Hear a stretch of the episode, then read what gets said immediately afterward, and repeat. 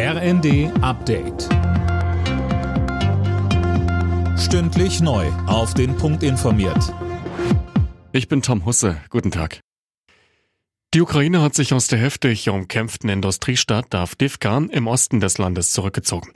Damit soll verhindert werden, dass die Verteidiger von den russischen Angreifern eingekesselt werden.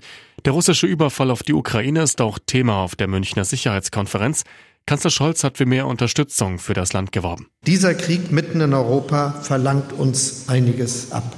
Ja, Geld, das wir jetzt und in Zukunft für unsere Sicherheit ausgeben, fehlt uns an anderer Stelle. Das spüren wir. Ich sage aber auch, ohne Sicherheit ist alles andere nichts. Auch an diesem Wochenende wird deutschlandweit gegen Rechtsextremismus demonstriert. Alleine gestern in Münster waren rund 30.000 Menschen auf der Straße. Bundespräsident Steinmeier sagte in einer Videobotschaft, die demokratische Mitte ist hellwach. Donald Trump will gegen das Urteil im New Yorker Finanzbetrugprozess vorgehen. Er war gestern zu einer Geldstrafe von 350 Millionen Dollar verurteilt worden. Mehr von Tim Britztop. Schlimmer noch für Trump, er darf drei Jahre lang kein Unternehmen im Bundesstaat New York führen. Das hatte er schon im Vorfeld als unternehmerische Todesstrafe bezeichnet.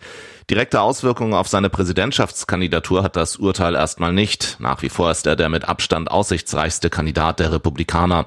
In den kommenden Monaten stehen allerdings noch weitere Prozesse an. Dabei geht es auch um Trumps Versuch, das Ergebnis der Präsidentschaftswahl vor vier Jahren zu kippen.